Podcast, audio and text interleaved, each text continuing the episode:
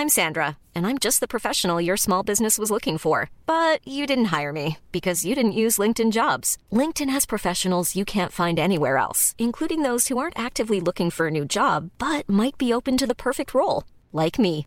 In a given month, over 70% of LinkedIn users don't visit other leading job sites. So if you're not looking on LinkedIn, you'll miss out on great candidates like Sandra. Start hiring professionals like a professional. Post your free job on linkedin.com/people today.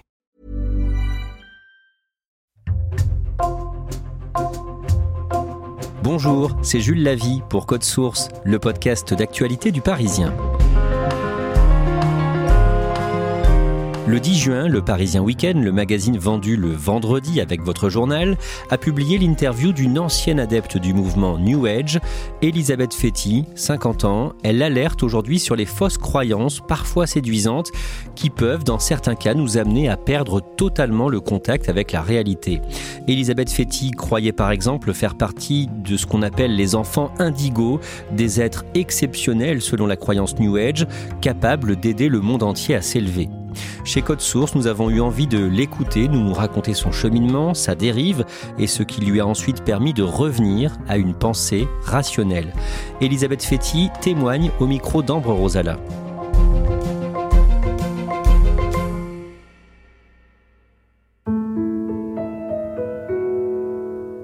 Elisabeth Fetty a 50 ans. Elle a les cheveux noirs et bouclés coupés en carré. Elle est née à Paris le 25 juin 1973 et ses parents sont entrepreneurs et dirigent leur propre boîte dans le bâtiment. Elle grandit à Versailles, en région parisienne, avec ses parents et son petit frère. J'étais une enfant assez active, très sportive, assez garçon manqué aussi, très indépendante. J'aimais beaucoup apprendre. J'aimais aller à l'école, mais j'étais très solitaire, donc j'avais quasiment pas d'amis. J'avais un regard aussi très critique sur mes congénères. J'avais hâte de devenir adulte en fait. Les parents d'Elisabeth sont de culture judéo-chrétienne, mais ils ne sont pas pratiquants, ni même vraiment croyants. Quand elle a environ 14 ans, elle se tourne pourtant vers la religion catholique. Je souffrais en quelque sorte de cette solitude, mais aussi euh, par le fait que mes parents travaillaient beaucoup, d'un manque d'attention en fait. Cette culture familiale que j'ai reçue, qui était non seulement dans une certaine absence physique de mes parents, mais aussi une absence émotionnelle où les émotions étaient interdites, euh, ça m'a poussée à rechercher des règles, à rechercher euh, des outils pour m'insérer dans la société en fait. Voilà, j'étais vraiment dans une quête spirituelle pour euh, trouver des repères, pour comprendre les autres ou, ne pas être exclu. Et du coup, la religion me permettait ça, d'avoir des règles, des règles de vie, des règles de comportement. Moi, j'ai été vers euh, du traditionnalisme. C'est euh, la messe en latin, c'est s'agenouiller longuement, c'est le, fait d'avoir des lignes de conduite très précises, ne pas pécher, ce côté justement communauté galvanisée autour de, de valeurs très très fortes. Elisabeth abandonne assez rapidement cette confession qu'elle ne trouve pas assez tolérante. Jeune adulte, elle se met en couple avec une femme et elle se tourne vers le protestantisme quand elle a 21 ans, avant de s'éloigner de cette confession aussi. Elisabeth fait des études de commerce avant de se réorienter pour devenir documentariste. Elle est toujours en quête de mieux se comprendre et de se sentir mieux en société. Elle commence une psychothérapie, mais ça ne l'aide pas vraiment, alors elle finit par y mettre un terme. Quand elle a 27 ans, Elisabeth se met en couple avec une nouvelle compagne. Adepte du développement personnel, celle-ci essaye d'initier Elisabeth. Tout simplement, euh, viens, on va à un stage euh, qui va euh, t'aider à mieux te comprendre, avec des thèmes comme le succès, l'amour, les relations sociales, des thèmes tout à fait classiques. Et le développement personnel propose des réponses. Donc à 27 ans, là, j'ai découvert le développement personnel et ça m'a vraiment permis d'assouvir ma quête euh, de sens, ma quête euh, de me connaître moi-même, de comprendre les autres, essayer de les comprendre, parce que même à un âge euh, finalement assez avancé, bah, je, me sentais toujours assez à côté de la plaque en fait. La compagne d'Elisabeth l'initie aussi à la respiration consciente, une pratique qui propose de se mettre dans des états modifiés de conscience en adoptant une respiration particulière. Elisabeth accepte de participer à son tout premier séminaire de développement personnel qui a lieu tout un week-end sur le thème de la confiance en soi. Il est animé par une personne venue spécialement des États-Unis qui pratique elle aussi la respiration consciente. Et pendant le week-end, je me souviens, on était en cercle à un moment donné, elle était au milieu du cercle et elle expliquait des choses, et puis tout à coup, elle, marche voilà, parmi nous, euh, elle passe devant nous, et à un moment donné, elle me marche sur le pied, et je lui dis spontanément, ah pardon, excusez-moi. Et elle me regarde, me dit, mais euh, pourquoi vous me dites pardon? C'est moi qui vous ai marché sur le pied. Là, je me suis dit, ah, mais c'est dingue. Tout à coup, réalisation, épiphanie. Je me dis, mais c'est incroyable, je m'excuse de vivre, quoi, en gros. Et elle nous dit bon bah levez-vous de vos chaises et promenez-vous dans ce cercle et puis faites ce qui vous vient, ce qui, ce qui vous passe par la tête. Et ben, en fait, je sais pas ce qui m'a pris je me suis mise par terre en boule et puis j'ai commencé à pleurer. Je pense que c'est assez emblématique de ce qui peut se produire pendant un stage de développement personnel. C'est-à-dire qu'on ne peut pas vraiment expliquer ce qui s'est passé, ce qui nous a motivés ou quelles connaissances solides on a pu apprendre à un moment donné euh, sur telle ou telle chose. Mais on vit quelque chose de différent. Et c'est assez frappant, c'est assez touchant, évidemment, c'est émouvant. Et c'est ça qui peut nous amener par la suite à se dire Ah, ben ouais, en fait, ça vaut vraiment la peine. Il y a vraiment un truc à creuser, j'ai envie de savoir ce qu'il y a derrière tout ça. J'ai envie de comprendre, voilà, l'essence de l'humain, la vérité sur la vie. On va euh, toucher du doigt quelque chose de nouveau et, qui peut être intrigant. C'est à partir de là que je me mets à explorer le mouvement New Age. Le mot New Age, pour ceux qui le connaissent, souvent euh, renvoie à l'image d'Épinal des hippies des années 70, Peace and Love.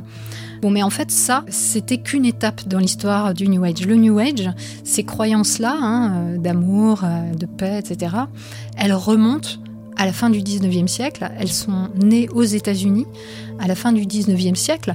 Ça a traversé bah, plus d'un siècle les hippies bon, ont été vraiment un élément euh, important pour l'explosion, ou en tout cas la démocratisation de, ces croyances. Et puis il y a une espèce de, creux, hein, on en est un peu revenu des hippies.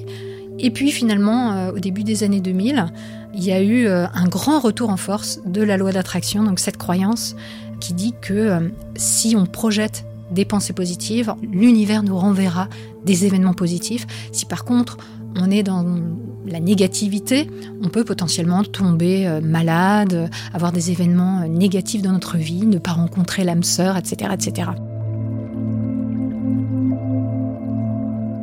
y a aussi toutes les croyances autour des chakras, autour des énergies, au fait que nous sommes d'essence divine, que nous formons un tout avec l'univers et que nous avons euh, possiblement aussi une mission en venant nous incarner sur Terre euh, en tant que personne de l'univers pour apporter la paix, l'amour, etc. Donc ça, c'est deux fils en aiguille et parce que j'avais au quotidien, euh, j'habitais avec une personne qui était dans ces croyances-là et qui cultivait cette croyance, bah, j'ai lu des livres, j'ai regardé des films documentaires ou pseudo-documentaires autour de ces, de ces choses-là et j'ai fait de plus en plus de stages et moi, ça m'allait, mais en même temps, voilà, clairement, ces croyances-là, était le ciment de notre couple. Et ça, c'est un élément très important. C'est-à-dire que cette relation de couple, clairement, si je n'avais pas suivi les croyances de ma compagne, ce serait délité. Parce que pour elle, c'était tellement important que euh, je pense qu'il y aurait eu des conflits, il y aurait des choses voilà, euh, qui nous auraient séparés assez vite.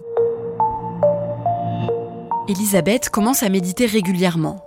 Après plusieurs années de vie commune, elle finit par se séparer de sa compagne mais les croyances New Age continuent de prendre beaucoup de place dans son quotidien. Et un jour, en prenant le métro à Paris, elle a ce qu'elle appelle à ce moment-là une extase mystique.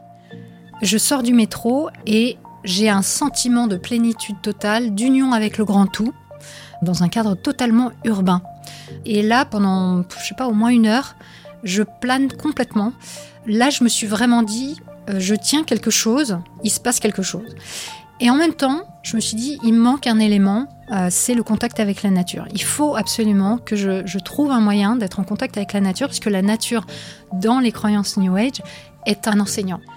Donc je m'inscris à une après-midi, une promenade en forêt, dans la forêt de Fontainebleau, avec un druide qui va euh, voilà, nous initier un peu à la communication avec la nature. Et pendant cet après-midi, eh bien, il nous montre comment sentir les énergies des arbres, les énergies des minéraux, etc. Et c'est à ce moment-là que euh, j'ai senti, en fait, la première fois vraiment, les énergies de mon aura, euh, dans les mains, etc.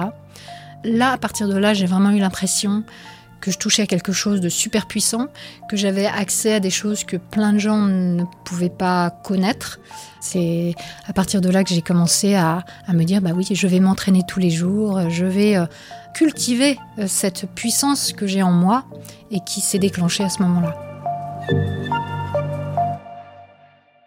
Elisabeth fait désormais deux heures de méditation par jour, une heure le matin et une heure le soir. Et tous les jours, elle s'entraîne à augmenter ce qu'elle appelle à ce moment-là son taux vibratoire, le niveau d'énergie qu'elle dégagerait.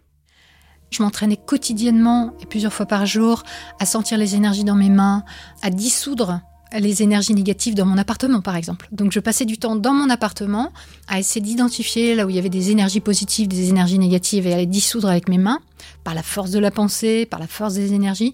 Quand j'allais acheter euh, bah, ma nourriture, je mettais mes mains devant les aliments et je voyais l'énergie que je sentais dans mes mains. Donc je voyais si c'était positif, si c'était négatif, si j'étais plutôt attirée par telle ou telle chose.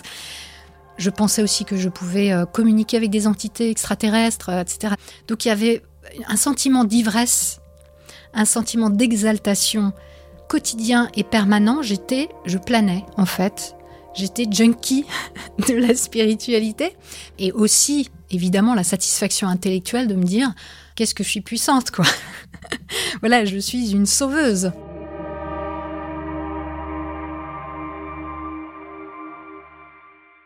toutes mes décisions, je les prenais en fonction de mes intuitions. Donc, qu'est-ce que c'est que l'intuition? Ben, C'est ce qui me passait par la tête, en fait. Les raisonnements logiques, je les avais abandonnés. J'avais, par exemple, pris comme décision euh, d'aller faire un voyage en Inde sur l'intuition, parce que j'avais rencontré une personne dans la rue euh, qui m'avait demandé de l'argent. C'était le soir, il faisait nuit. Et quand je me suis approchée, j'ai vu que c'était une personne indienne. Et il se trouve que ce jour-là, j'avais lu un livre qui, dans sa préface, parlait de Pondichéry une ville d'Inde. Et là, je me suis dit, ok, je pars à Pondichéry, il faut que j'y aille. C'est un message de l'univers. Donc euh, voilà, quand on commence à prendre les décisions pour soi sur ces bases-là, ça devient fou en fait. Elisabeth est aussi persuadée d'être une enfant indigo. Selon les croyances New Age, les enfants indigos sont des êtres venus d'autres planètes pour s'incarner sur Terre dans le but de sauver l'humanité en élevant leur niveau de conscience. Quand j'ai eu un enfant, assez rapidement, il y a un ostéo qui m'a dit Votre fils est un enfant indigo. Donc, euh, quand on m'a dit ça, bah, euh, assez naturellement, on peut se dire Si j'ai un enfant indigo, c'est euh, sans doute que je suis moi-même capable d'accueillir cet enfant et que moi-même j'ai des capacités particulières, que je suis venue préparer le terrain pour lui. Et puis après, les critères pour savoir si on est un enfant indigo, ils sont tellement larges tout le monde peut s'y retrouver. Donc c'est des personnes qui sont sensibles, c'est des personnes qui n'arrivent pas à trouver leur place dans la société, c'est des personnes qui ont toujours eu euh, l'impression euh, que euh, la dimension spirituelle était importante, qui se sentaient en décalage. Et moi je me suis dit, ah bah oui, je suis une enfant indigo. J'avais des expériences hors du commun, il n'y avait pas de raison de douter que je n'étais pas une personne hors du commun.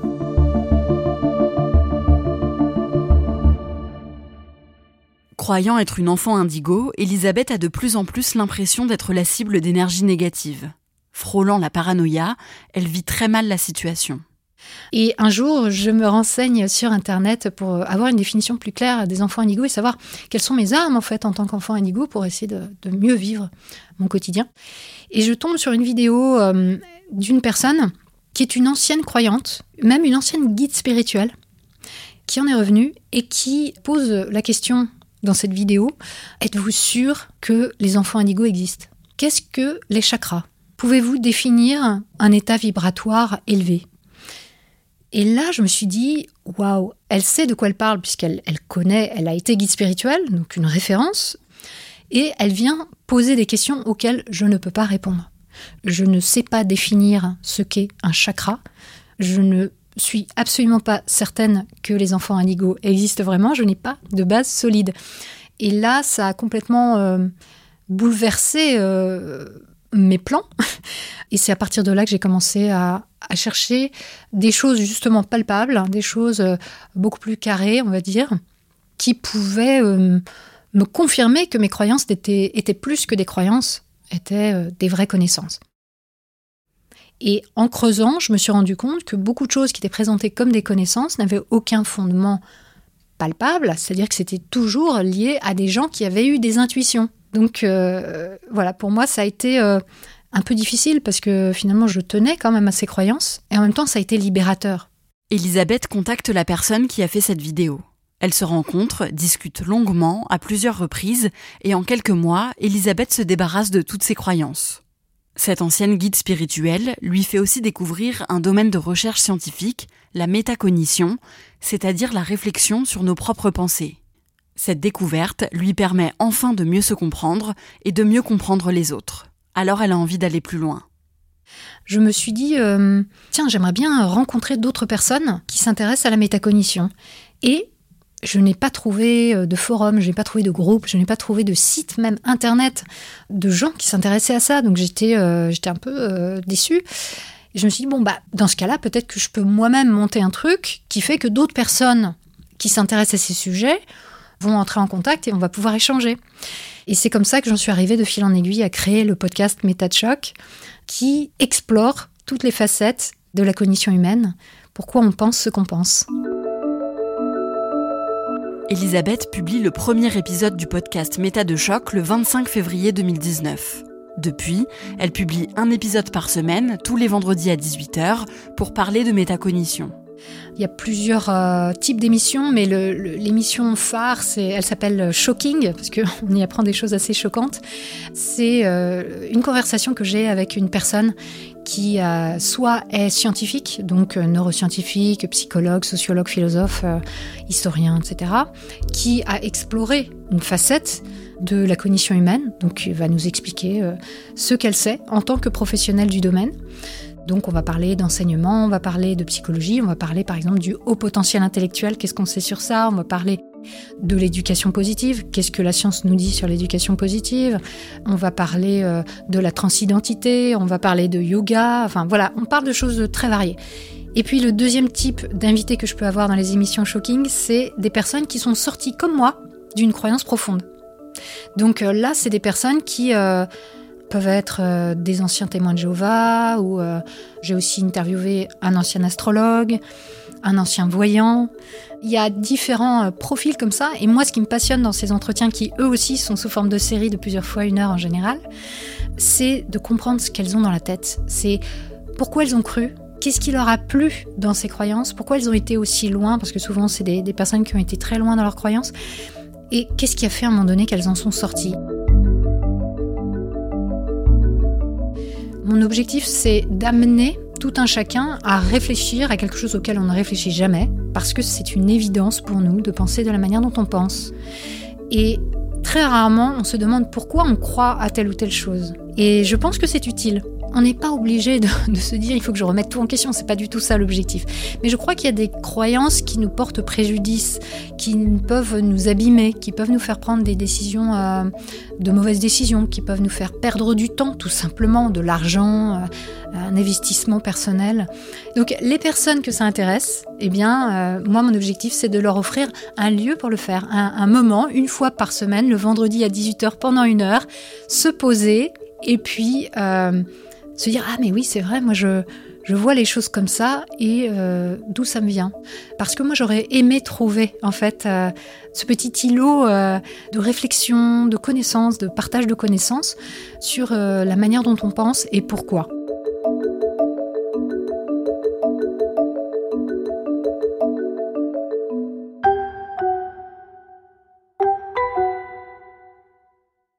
Dans ton sujet, au départ, on parle de développement personnel, mais soyons clairs, ce n'est pas le développement personnel dans son ensemble qui est en cause. On peut par exemple apprendre à lire plus vite ou à vaincre sa timidité. Ça ne veut pas dire qu'on va forcément verser dans les sciences occultes. Non, bien sûr, et Elisabeth m'a même précisé à plusieurs reprises pendant l'interview que si elle-même avait été très loin dans ses croyances, ça ne voulait pas dire que ça allait arriver à tout le monde. En fait, ce qu'elle met en avant, c'est qu'il faut faire attention, il faut être vigilant parce que des pratiques aussi anodines que le yoga ou la méditation par exemple peuvent aussi parfois être des portes d'entrée dans les croyances New Age. Aujourd'hui, Elisabeth Fetty se consacre à son podcast Méta de choc, donc euh, qui parle de la métacognition. Oui, c'est ça. Elle m'a dit qu'aujourd'hui, elle vivait de son podcast et d'après les chiffres qu'elle m'a donnés, son émission cumule environ 300 000 écoutes par mois et presque 8 millions d'écoutes en tout depuis son lancement en février 2019. Et elle m'a dit qu'elle en était très contente. Est-ce qu'elle a d'autres projets maintenant? Oui, elle m'a dit qu'elle avait un projet de documentaire sur les dérives des croyances New Age, justement. Ce serait un documentaire qui mettrait en avant des témoignages de plusieurs personnes qui, comme elle, sont sorties de la mouvance New Age. Et elle va bientôt lancer une campagne de financement participatif sur Internet pour financer ce projet. Merci Ambre Rosala et merci à Hélène Guinu pour son aide. Cet épisode de Code Source a été produit par Thibault Lambert et Barbara Gouy. Réalisation Pierre Chaffanjon. Code Source est le podcast quotidien d'actualité du Parisien. Un nouvel épisode publié chaque soir du lundi au vendredi. N'oubliez pas de vous abonner sur votre application audio pour nous retrouver facilement. Et puis si vous aimez Code Source, n'hésitez pas à aller écouter le second podcast du Parisien, Crime Story, podcast consacré aux faits divers, une grande affaire criminelle chaque samedi dans Crime Story.